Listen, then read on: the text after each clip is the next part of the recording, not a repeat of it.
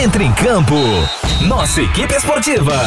Pra bater um bolão com você. Esporte 93. Tudo sobre todos os esportes. Esporte 93. Esporte 93.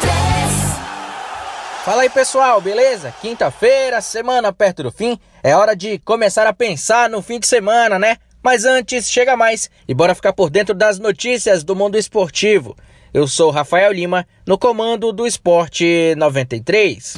Esporte 93. E a comissão dos clubes das séries A e B tem uma reunião marcada para amanhã com o intuito de definir quais clubes vão querer vender as transmissões internacionais dos jogos do Campeonato Brasileiro dos próximos quatro anos. Duas empresas estão interessadas nesses direitos e apresentaram propostas parecidas algo em torno de 40 milhões de dólares ou 209 milhões de reais pelo tempo total do acordo, ou seja, até 2023. Dentre o valor total, há variáveis de acordo com que a empresa que obtiver os direitos de transmissão internacional consiga vender mundo afora. Há a previsão de percentual para os clubes das séries B e também C. Ainda há algumas discussões com relação à divisão desse dinheiro entre os clubes, mas até o momento funcionaria da seguinte forma: 75% desse dinheiro seria para os clubes da Série A, 20% para os clubes da Série B e 5% para os clubes da Série C. Apenas o Atlético Paranaense sinalizou não querer participar dessa venda dos direitos internacionais. O presidente do clube, Mário Celso Petralha, discordou dos valores apresentados.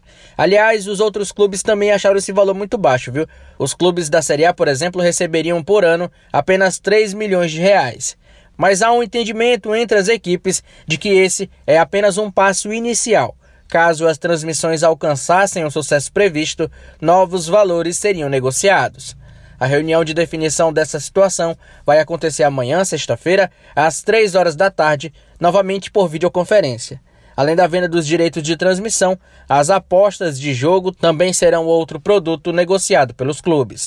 Esporte 93. E o governo alemão anunciou que estão proibidos os grandes eventos com aglomerações no país até o dia 31 de agosto. A restrição inclui todos os eventos esportivos, entre eles o futebol.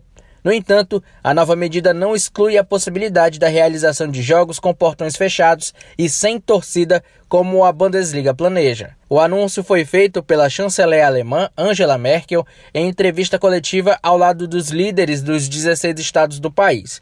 O governo da Bélgica também comunicou uma restrição semelhante para a mesma data. O campeonato alemão está suspenso até o dia 30 de abril.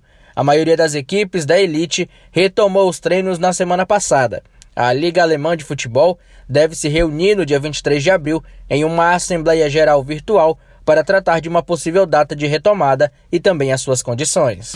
Esporte 93. E agora chegou a hora de falar de mercado de transferência. Depois de mais de uma temporada tentando vender o meia Rames Rodrigues, o Real Madrid parece ter encontrado o comprador ideal para o colombiano. O empresário do jogador tem mantido conversas com o Manchester United, que deve fazer uma proposta de cerca de 40 milhões de euros pelo meia.